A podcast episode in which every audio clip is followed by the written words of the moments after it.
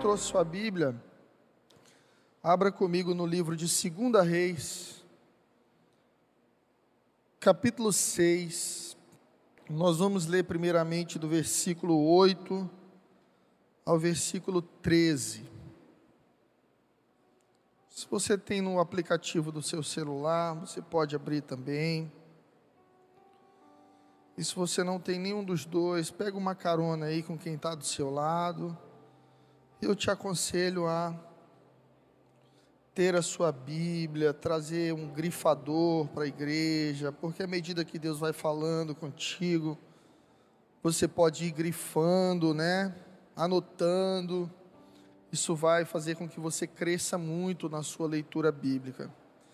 Quero também cumprimentar os nossos irmãos da Angelim TV. Que Deus abençoe a vida de vocês e fale com cada um de vocês aqui nessa manhã. A palavra do Senhor diz assim, versículo 6, versículo 8, perdão.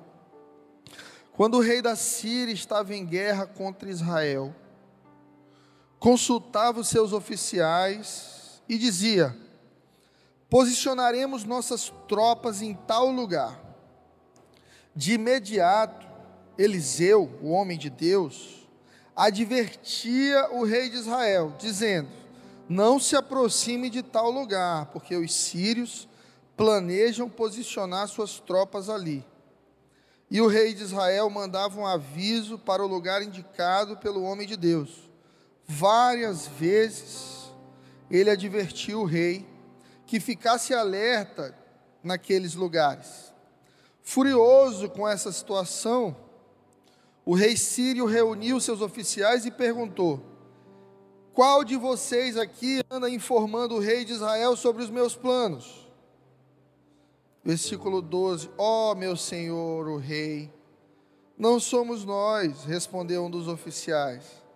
É Eliseu, profeta de Israel, que revela ao rei de Israel até as palavras que o Senhor diz em seus aposentos. O rei ordenou: Vão e descubra onde ele está, para que eu mande capturá-lo. Glória a Deus. Eliseu era uma arma de inteligência militar para Israel.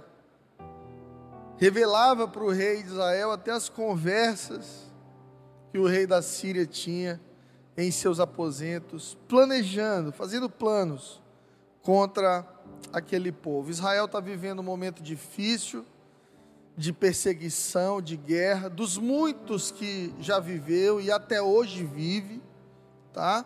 Uma nação escolhida por Deus para um propósito específico, mas que tem em sua história um rastro de perseguições, de guerras, de destruição. E a gente fica se perguntando por que, que alguém que é escolhido por Deus sofre tanto?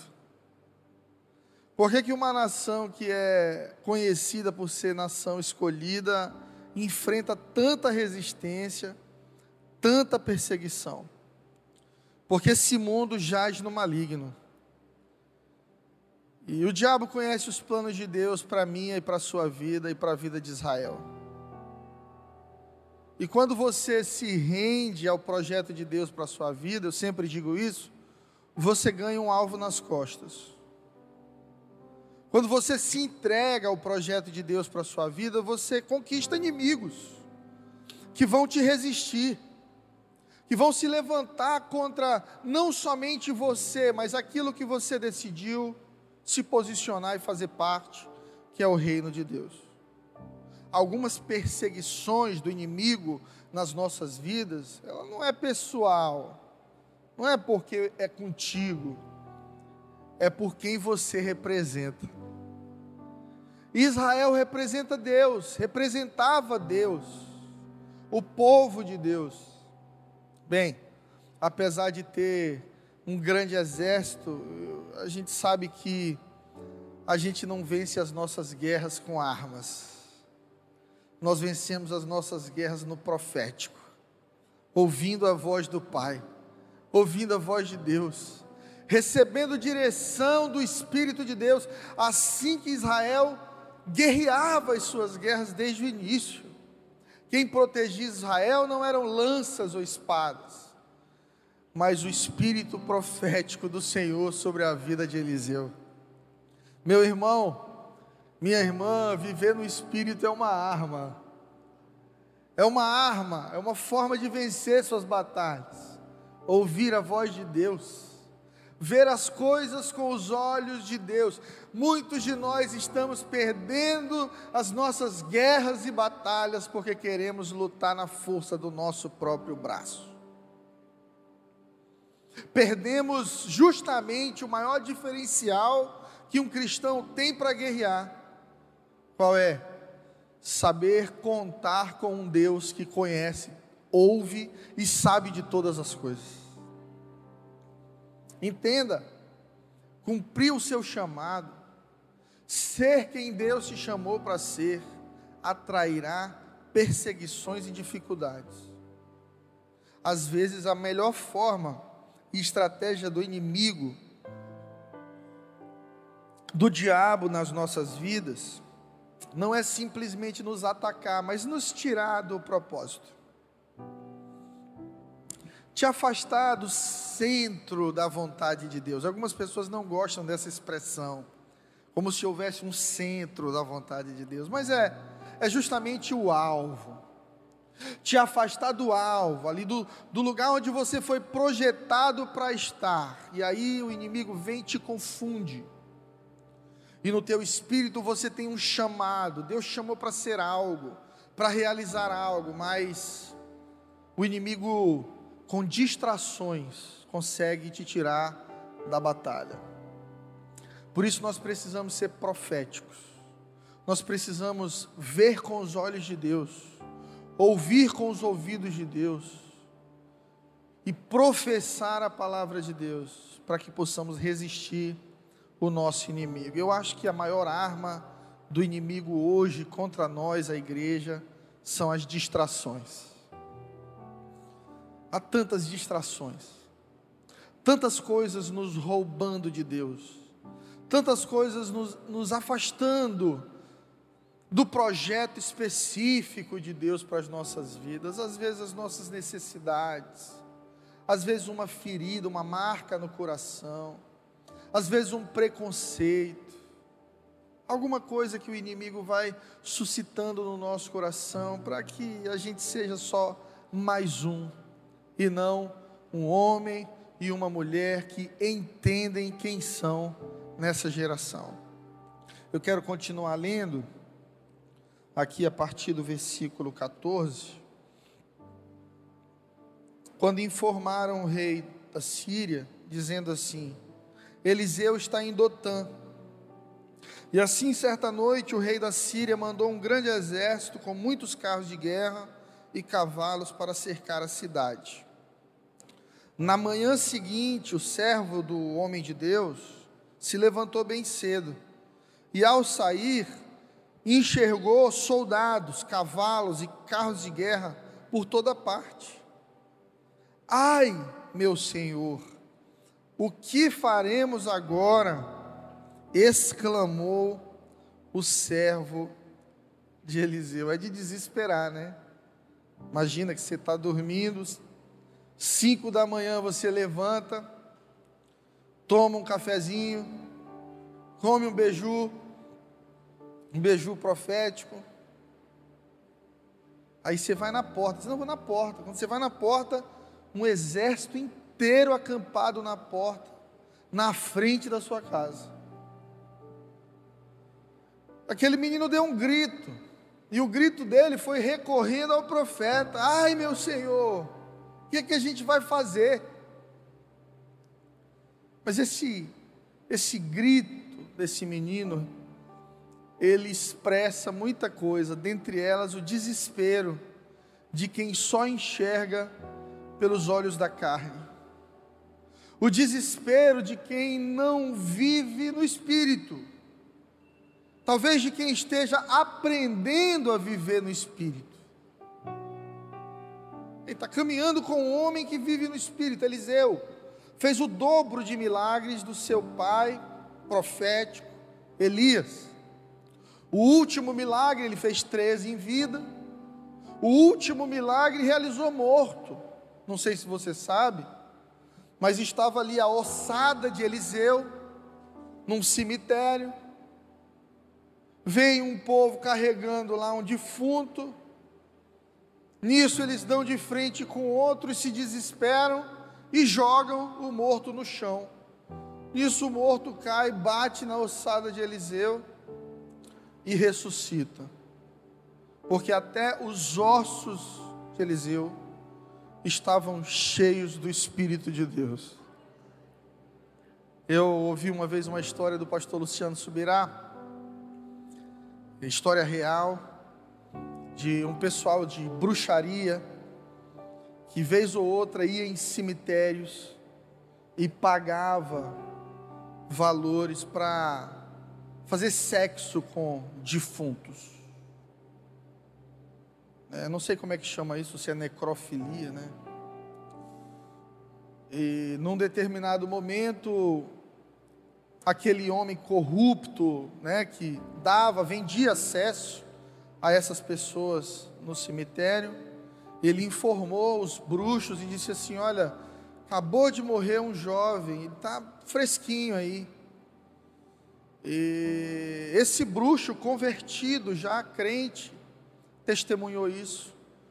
Quando foi tocar na sepultura daquele jovem, viu um anjo, um anjo com uma espada. E ele chamou seus amigos e disse: Olha, esse aqui não, porque ele tem um dono. Esse aqui não, porque ele pertence a alguém mais poderoso do que aquele que nós servimos. Até o seu corpo, depois que o seu espírito voltou para Deus, é guardado pelo Senhor. Ter visão espiritual, ter vida no espírito é entender isso. Que nós somos seres espirituais. Temos olhos carnais e, e conseguimos enxergar pessoas, cadeiras, caixas de som, mas Existem olhos espirituais para ver o reino espiritual. Esse menino, servo de Eliseu, estava aprendendo a enxergar de maneira espiritual. Em 2 Coríntios, capítulo 5, versículo 7, há um versículo muito conhecido que diz o seguinte: Vivemos pela fé e não pelo que vemos. Vivemos pela fé e não pelo que vemos. Eu te pergunto, você vive pela fé ou você vive por aquilo que vê? Você toma as suas decisões pela fé ou você toma as suas decisões de forma racional? Pastor, o senhor está então estimulando a gente a ser irracional? Não, eu estou te estimulando a ter fé. E muitas vezes a fé contraria a racionalidade.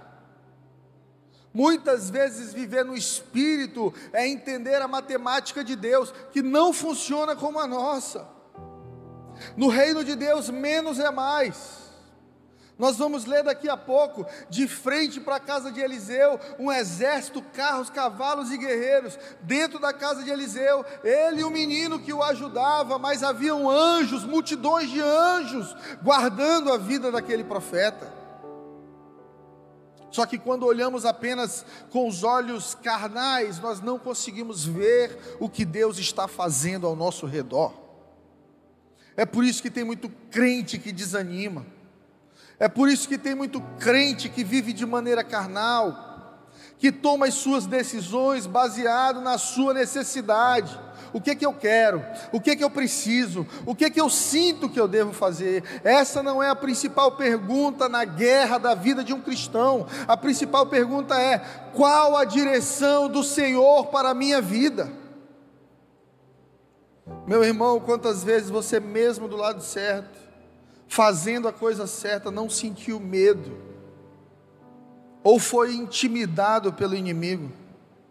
Essa semana, acho que foi no Bem Casados, foi muito lindo o nosso culto de casais. Eu ouvi de um irmão, eu perguntei como ele estava, irmão, como é que você está? E aí, tudo bem?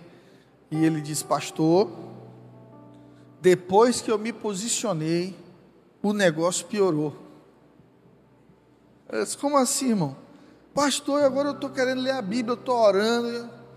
Parece que essa semana foi só confusão, pastor.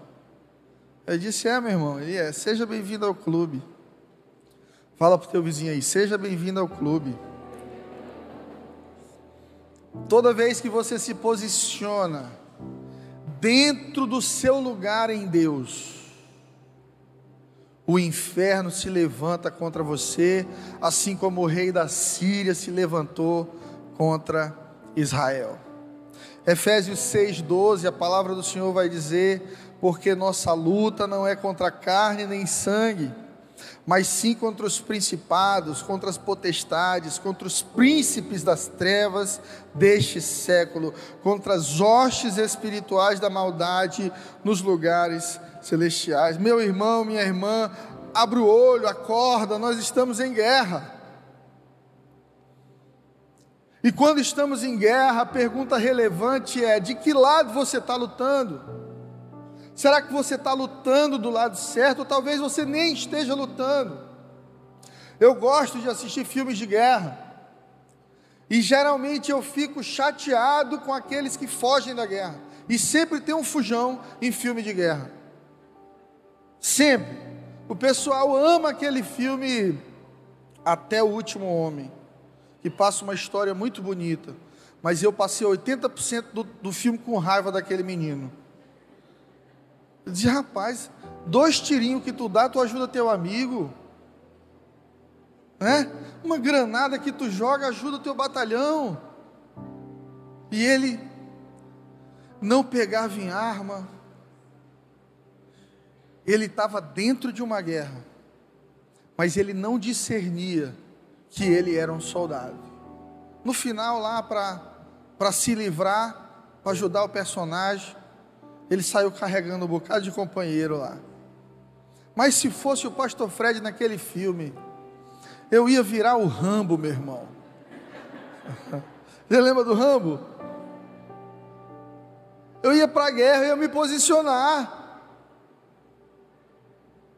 Tem muito crente que está perdendo a guerra porque não se posiciona. Ele não está nem do lado de Deus, nem do lado do diabo, ele quer fugir dos dois. E por fugir dos dois, ele acaba do lado do inimigo. É a história do muro. Do rapaz que ele morre e ele olha de um lado está o céu e um muro bem grande do outro lado os demônios. E ele vai pelo muro. E num determinado momento ele senta no muro e fica olhando para o céu e os anjos estão assim: "Vem!" para cá, vem para cá. E ele, peraí. E ele olha para o outro lado, os demônios estão quietos, jogando dominó, jogando baralho e tal. E ele fica observando aquela cena. Em algum momento ele olha para um demônio e diz assim: Por que, que vocês não estão me chamando? E o demônio disse: Ô oh, meu querido, é porque o muro é nosso. Você já está com a gente. Assim é um cristão que não se posiciona. Assim é um cristão que não entende que ele precisa decidir. Não tem como ser cristão e não se posicionar. A gente, como Eliseu, precisa lutar do lado de Deus. E às vezes, lutando do lado de Deus, parece que a gente é minoria. Mas eu preciso te dizer que o Deus que nós servimos nunca perdeu uma batalha desde o início de todas as coisas. Por séculos e séculos, o nosso Deus nunca perdeu uma batalha, mesmo quando em minoria. Em minoria física, ocular. Quando você olha ali, parece que é minoria, mas não é. O nosso Deus sempre vence. No versículo 16, Eliseu devolve o grito. O menino diz: Ai, Senhor meu. E agora, José? E o profeta diz assim: Não tenha medo. Não tenha medo, pois do nosso lado há muito mais do que do lado deles. Aleluia. O que é que Eliseu estava vendo que esse menino não via? Eliseu conseguia enxergar com olhos espirituais. Via no espírito, via no reino espiritual. Sabe, em momentos de guerra, de grande desespero, somente pessoas com intimidade com Deus conseguem descansar. Os outros se desesperam. Porque eles pensam que Deus perdeu o controle. Essa é a grande luta do cristão. Achar que Deus é bipolar. Tem muita gente que serve um Deus bipolar, porque vive uma fé bipolar. Então, o Deus que é bom na segunda é relapso na terça. O Deus que perdoa na quarta, condena na quinta. O Deus que te atende na sexta, te esquece no sábado. Deus tem sido assim para muitos de nós porque nos falta visão espiritual, entendimento da palavra. A palavra diz que Deus não muda, Ele é o mesmo hoje e sempre. Ele é o Alfa e o Ômega, o início e o fim de todas as coisas. Se Deus não muda, quem é que muda? Sou eu. É o meu emocional, que na segunda confia em Deus e na terça acha que Deus está falhando, porque quer que Deus faça as coisas no meu tempo, no meu ritmo.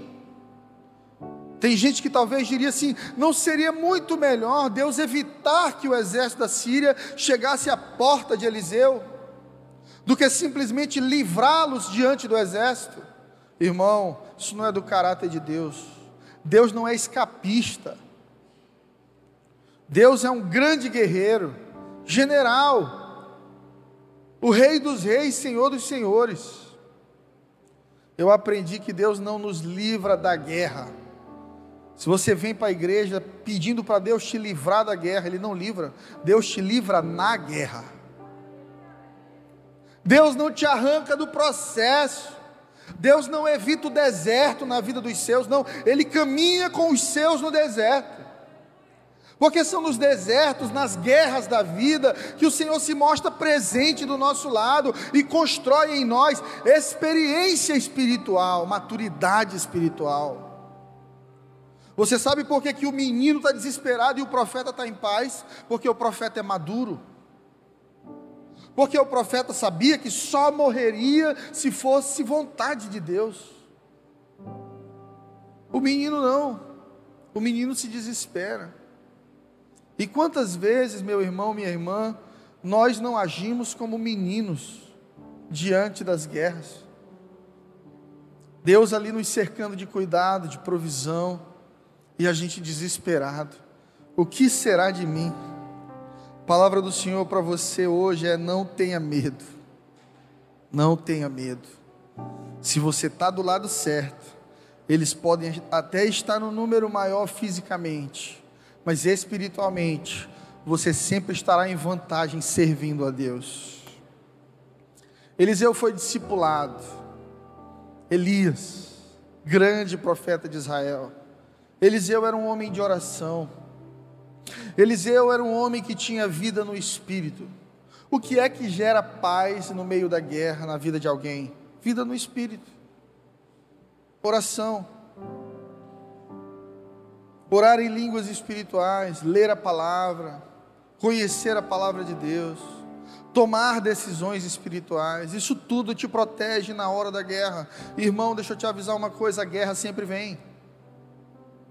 Nós estamos vivendo num mundo de conflitos, sempre existirão conflitos.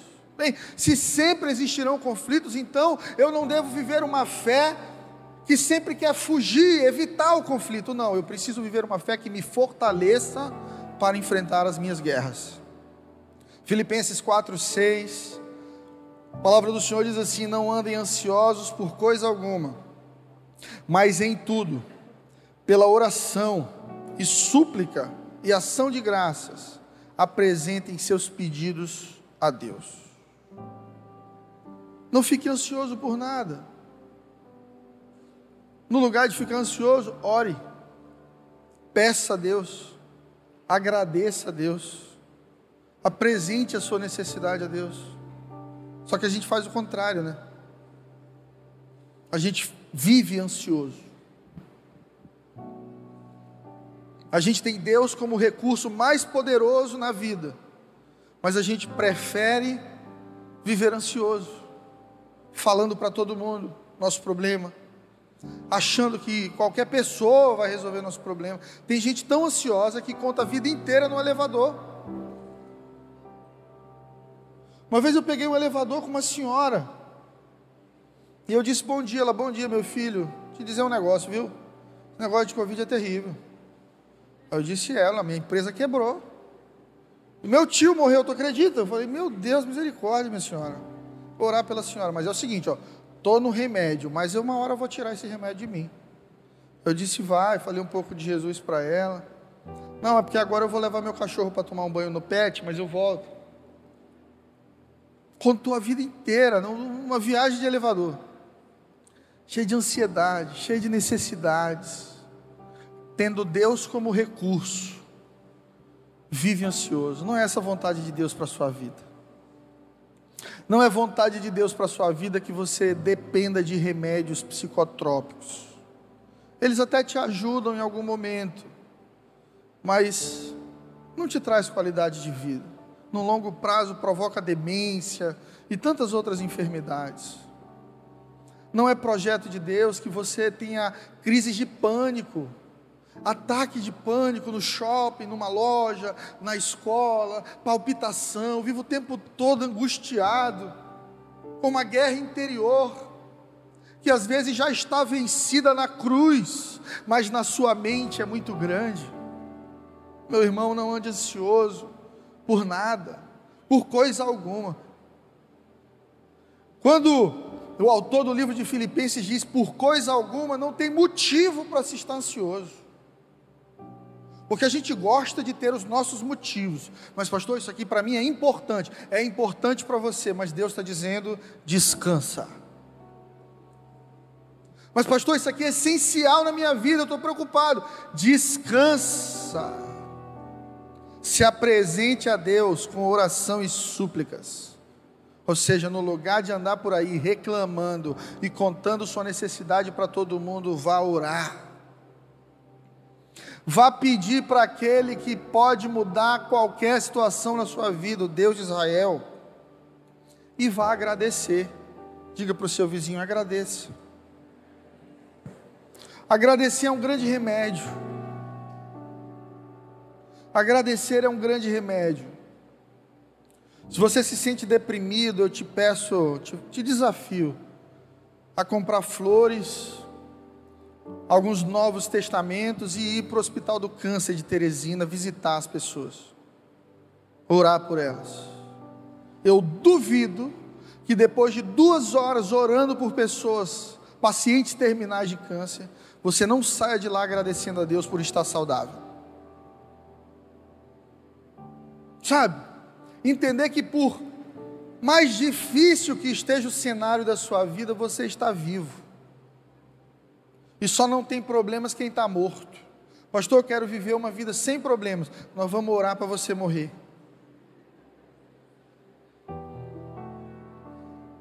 Porque está inerente à vida a dor.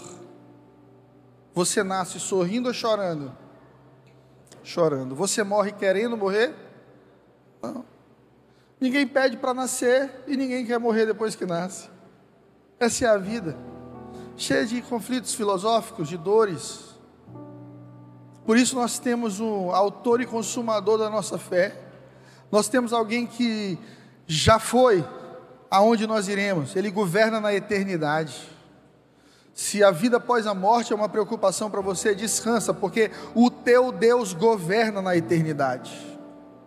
O filho dele morreu e três dias depois ressuscitou, aparecendo aos seus discípulos por muitos dias. Ou seja, Jesus venceu a morte e a ressurreição de Jesus é também nossa ressurreição. O apóstolo Paulo diz que se com ele morremos, com ele viveremos.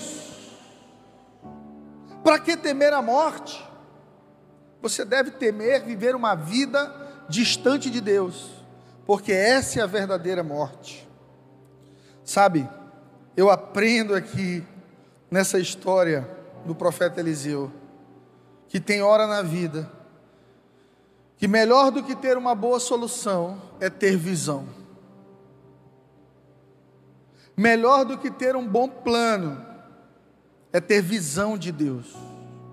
Olha o que vai acontecer aqui no versículo 17 de capítulo 6, 2 Reis. Eliseu orou e disse: Ó oh, Senhor, abre os olhos dele para que veja. O Senhor abriu os olhos do servo e ele viu as colinas ao redor de Eliseu, cheias de cavalos e carruagens de fogo. Hum. É melhor ter visão espiritual do que ter um bom plano, meu irmão, minha irmã. O mundo te diz assim: faça um bom plano. Deus te diz: confia no Pai. Descansa. Descansa. O propósito de Deus na sua vida não é sobre as suas necessidades. Se você achar que o propósito de Deus contigo é suprir tuas necessidades, você errou. No lugar de te dar conforto ou propósito, Deus sempre vai te dar propósito. E viver o propósito de Deus inclui enfrentar seus gigantes, guerrear suas guerras, desenvolver vida no espírito, para que você tenha calma no momento da crise. Meninos se desesperam diante do exército da Síria, homens proféticos e maduros descansam e oram ao Senhor. Você não veria 1% de desespero em Eliseu, porque Eliseu tinha visão aberta. Ele viu o inimigo, mas ele viu o Deus que ele serve, os seus anjos o guardando. Será que você consegue se enxergar assim nas suas lutas e dores da vida? Ou você só vê o inimigo?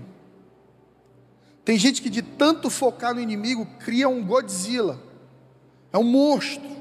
Às vezes é um problema pequeno, mas você com ansiedade cria um, um problema gigante e tira os seus olhos de Deus. E a gente aprende com o rei Davi algo muito especial, quando vai enfrentar Golias, um gigante aí de quase quatro metros, dizem os historiadores. Imagina você lutar com um guerreiro, filisteu, profissional e matar. Você vai lutar com Chuck Norris, meu irmão. E você é um menino franzino, pastorzinho, que ficava cantando para a ovelha e defendendo a ovelha de leão e urso. Aí Davi entrega uma chave no discurso dele. Primeiro ele diz assim: Quem é esse filisteu para afrontar o exército do Deus vivo? Davi se coloca numa posição maior, porque ele diz assim: Quem é esse homem sem aliança com Deus? Os filisteus não eram circuncidados. Você sabe o que é circuncisão? Cortava o prepúcio do pênis do homem, os judeus. Davi tem uma aliança na intimidade dele com Deus. Veja como isso é profético e profundo. Davi tinha uma aliança com Deus na sua intimidade. E a primeira coisa que ele entende: Golias podia ter 20 metros, ele não tem aliança com Deus que eu tenho. Quem é esse filisteu para afrontar o exército do Deus vivo? Ele vai diante de Golias e ele diz: Tu vens contra mim, com espadas e lanças, eu vou contra ti, em nome do Senhor. É melhor ter direção de Deus, é melhor ter visão profética do que ter um bom plano. Golias tinha um bom plano, terminou o dia com a cabeça cortada. Davi tinha um propósito, terminou o dia entrando no palácio do rei, sendo preparado para governar, porque só governa quem tem visão profética. Quem tem um bom plano geralmente termina sua história com a cabeça cortada, como Judas. Pedro tinha paixão, Judas tinha um bom plano. Eu vou servir Jesus porque o povo ama Jesus. Jesus vai se tornar uma celebridade, Jesus vai se tornar uma autoridade. Ele está falando em reino, ele vai destituir Herodes, ele vai destruir Roma e nós reinaremos. E eu estou do lado do cara, ah, pelo menos vereador é você. Jesus olha para eles assim: seu plano até faz sentido na terra, mas o meu reino não é para governar aqui. Eu vim estabelecer um reino que já existe e governa sobre todas as coisas. Judas se decepciona com a morte de Jesus, com a iminência da morte de Jesus.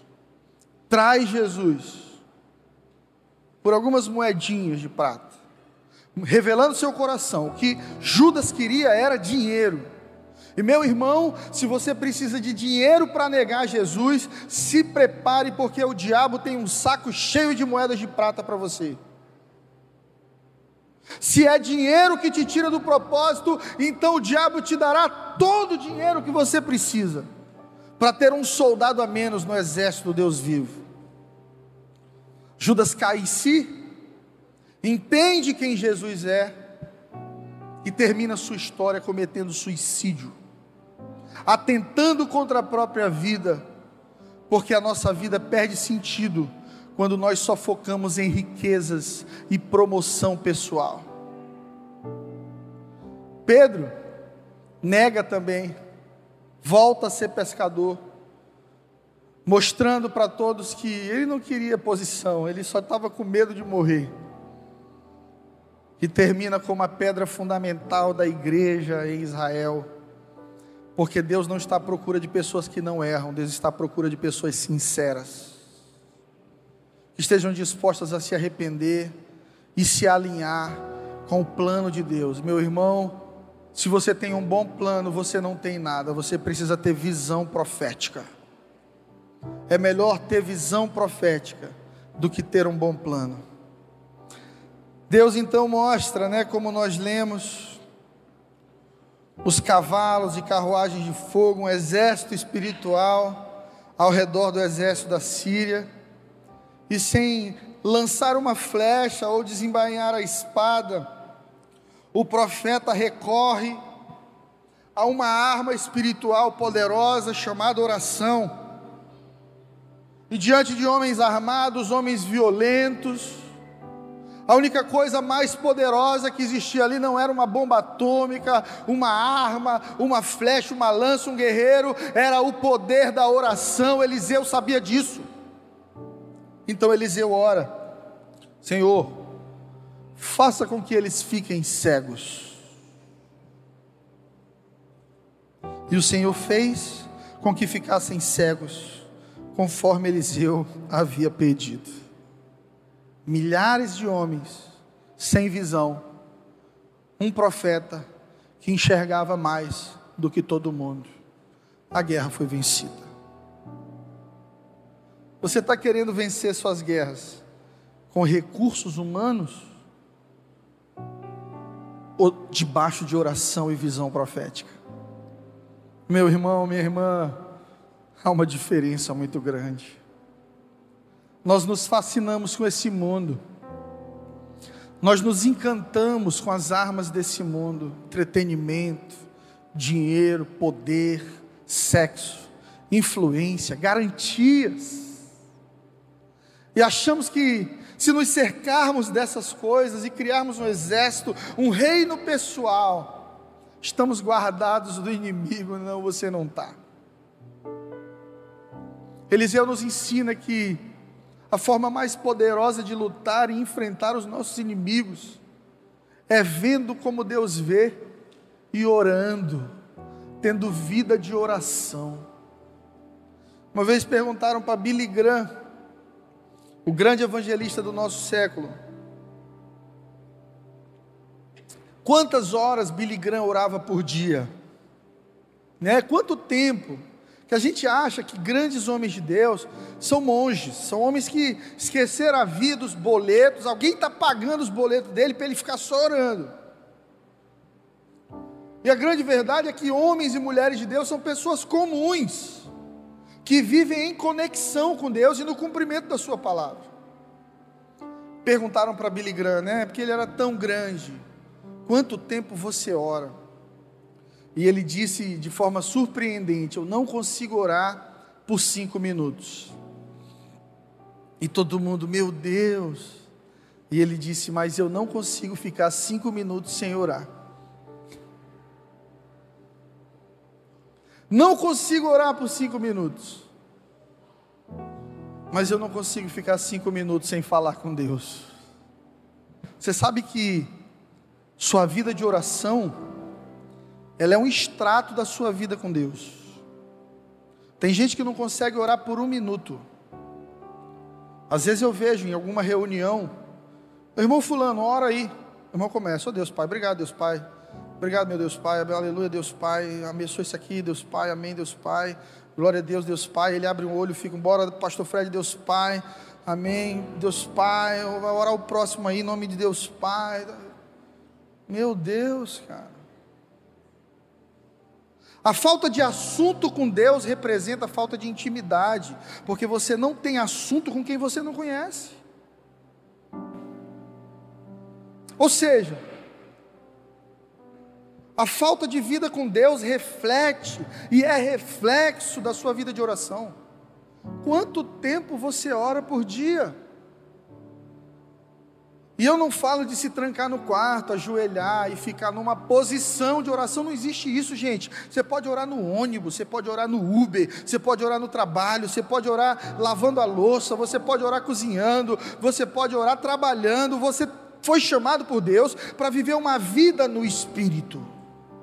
E uma vida no Espírito é, eu estou pregando no Espírito, mas quando eu estou caminhando na Raul Lopes, eu também estou conectado com o meu Deus. Quando eu estou pagando conta, eu estou conectado com o meu Deus, vivendo uma vida no Espírito. Eu não desplugo, você não foi chamado para plugar em Deus no domingo e desplugar na segunda-feira, não. Deus te chamou para viver uma vida conectado. 7G conexão real o tempo inteiro com Deus, e não ficar saindo da caixa de Deus e entrando na caixa de Deus, isso é uma vida carnal. Abre os olhos dele, Senhor. Essa foi a oração para o menino. Para os inimigos, fecha os olhos deles. Cegueira é o que Deus tem para aqueles que estão fora do propósito, para aqueles que perseguem o exército do Deus vivo. Visão é o que Deus dá para os seus filhos. Perceba que a arma dessa guerra foi ver. Quem estava do lado de Deus viu. Quem estava do lado do inimigo deixou de ver. Seu problema, meu irmão, não são seus inimigos e nem a quantidade deles, é a sua falta de visão. A gente gosta de culpar as pessoas pelos nossos problemas. A gente tem desculpa e tem justificativa para tudo. Então, Deus, eu estou assim porque fizeram isso comigo. Deus, eu só estou desse jeito porque o Senhor sabe que eu preciso, porque fizeram aquilo comigo, isso e aquilo. A gente sempre tem uma desculpa. E a grande verdade é que seus inimigos representam muito pouco, porque eles já estão vencidos diante do Senhor. Mas quando você é uma pessoa sem visão, você se torna o seu próprio inimigo. Porque você vive uma vida de desespero, uma vida de busca pela realização das suas necessidades e não focada no propósito. Nós sempre teremos inimigos, sempre teremos críticos ou pessoas que desejam o nosso fim quando estamos alinhados com o propósito de Deus. Mas se andarmos de forma profética, à frente do que vemos, nos moveremos por fé, íntimos de Deus. Meu irmão, quem vive por fé, vive uma vida sobrenatural de provisão e vitória. Só que a fé desafia a razão. Ser profético é decidir em 2022 pensando em 2030. Ser profético é perdoar agora, pensando no bem de amanhã. Ser profético é doar agora, é se doar, é abençoar alguém agora, sabendo que a palavra diz assim: lança o teu pão sobre as águas, depois de muitos dias o acharás, porque toda semente que você planta nessa terra vai brotar, seja ela de maldade, seja ela de bondade, é a lei do retorno, é a palavra de Deus que diz: de Deus não se zomba, tudo que o homem semear, isso também colherá. Não tem como semear uma vida sem oração e colher uma vida vitoriosa, não tem. Não tem como semear uma vida distante de Deus e no momento do desespero receber visão de Deus, não. Você sabe qual foi o grande trunfo desse menino? Foi servir o profeta. Imagine esse menino dentro da casa dele, sem o profeta Eliseu ali, saindo na porta, encontrando com o exército, ele estaria morto. Porque muitas vezes o que nos livra e livra as nossas casas é o Espírito do Senhor, nos dando estratégia, como dar passos adiante do nosso inimigo. Meu irmão, o diabo não conhece o futuro, Deus conhece. O diabo não consegue entrar na sua mente e ler seus pensamentos. Deus sonda os nossos pensamentos. Deus é muito mais poderoso que o diabo, muito mais. O diabo só consegue atuar na sua vida hoje, fazendo com que você tome decisões precipitadas para colher um amanhã difícil, porque ele conhece a lei do retorno. Deus não. Deus é profético. Ele pode te dizer assim: olha, faça isso porque em 10 anos eu te posiciono em tal lugar e você estará vivendo a melhor estação da sua vida. Deus conhece o dia da sua morte. Deus já te viu no caixão. E é por causa disso que Ele te dá direções para viver uma vida saudável e plena, meu irmão, minha irmã. Porque você vai morrer. Se você vai morrer, o que é que você está fazendo aqui? Vivendo uma vida somente em busca de dinheiro, pagar conta, criar menino, ou vivendo com um propósito, sendo um guerreiro de Deus nessa geração, sendo um profeta de Deus nessa geração. Se você se envolve somente com as coisas desse mundo, você não pode se alistar no exército de Deus. É o que disse o apóstolo Paulo. Nós somos guerreiros do exército profético de Deus nessa terra.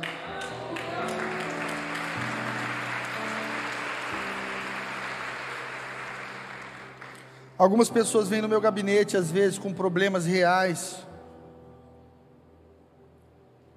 E a oração que eu peço quando elas saem do gabinete é: Senhor, abre os olhos. Abre os olhos. Faça com que ela veja o panorama todo. Faça com que ela entenda o 360 dessa situação. Porque muitas vezes, movido por nossos egoísmos ou influenciados pelo inimigo, nós tomamos decisões erradas. Não tenha medo do seu inimigo, igreja. Ele é menor do que o seu Senhor. Não tenha medo do diabo. Tenha medo de não ser íntimo de Deus. Tenha medo de estar fora do seu lugar. Aquele menino estaria frito se não servisse o profeta. Sabe, tem gente que está se arrebentando, porque saiu do seu lugar ministerial, porque saiu do seu lugar profético. E às vezes é tão difícil exercer ministério, às vezes é tão difícil se envolver nas coisas de Deus, porque apesar de viver no espírito, nós habitamos num mundo carnal, tudo aqui é sobre as nossas necessidades. Tudo aqui é sobre segurança, é sobre melhorar de vida. Aí vem Deus e diz assim: não anda ansioso, anda dando graças, anda orando, porque Deus conhece as tuas necessidades. É um convite a viver por visão e não por vista. Não é porque você tem um par de olhos que você tem visão, tem muita gente vivendo nesse mundo perdido na verdade não vive, sobrevive, porque perdeu o propósito, perdeu visão. Eu quero te dizer que existe segurança no seu chamado, segurança no seu ministério. Ministério é serviço. Existe segurança em permanecer servindo ao Senhor. A primeira coisa que faz muitas pessoas deixarem o serviço, o ministério, é a busca por garantias. Não, mas eu preciso garantir. Imagina que esse menino dissesse assim: Não, eu preciso me garantir. Ele acabaria servindo o rei da Síria. Muitos cavalos, muito ouro, muito poder bélico. Mas esse menino escolheu o lado certo, pois porque escolheu servir a Deus. E porque escolheu servir a Deus, venceu as suas guerras. Tiago 2,14, para a gente terminar. A palavra do Senhor vai dizer o seguinte: Meus irmãos, aqui o apóstolo Tiago, meus irmãos, que interessa se alguém disser que tem fé em Deus e não fizer prova disso através das suas obras? Esse tipo de fé não salva ninguém. Se um irmão ou irmã sofrer por falta de roupa ou passar fome, e lhe disserem: procura viver pacificamente, vai te aquecendo e comendo como puderes, e não lhe derem aquilo que precisa para viver, uma tal resposta lhe fará algum bem? Assim também, a fé, se não se traduzir em obras, é morta em si mesmo. Olha que profundo. Olha o que o Espírito do Senhor está falando conosco nessa manhã, igreja. Que uma fé que não gera resultados na minha vida práticos, é morta. Sabe o que é fé morta? Religião. Existem mais de 10 mil no mundo querendo te ensinar a fazer algo para Deus para merecer algo de Deus. E Deus não é sobre isso. Por isso que Deus nos trouxe o Evangelho, a boa nova do Senhor Jesus Cristo porque não é sobre o que você vai fazer para obter algo de Deus, é sobre o que Deus já fez para ter você. Ei, Jesus já morreu na cruz, o sangue já foi derramado, ele já ressuscitou, já venceu a morte. E se você crê nisso, você entra num lugar de filho, de herdeiro, daquele que pode herdar as riquezas de Deus Pai, aqui nessa terra e na eternidade. Eu quero finalizar te estimulando a não ser um cristão ateu. Eu tenho visto muitos por aí gente que conhece a palavra, canta para Deus, vai ao culto, mas na prática não decide ouvindo a voz do Espírito Santo. Assim como na vida desse menino, existe segurança e provisão em permanecer sendo profético. Eu quero viver uma vida profética.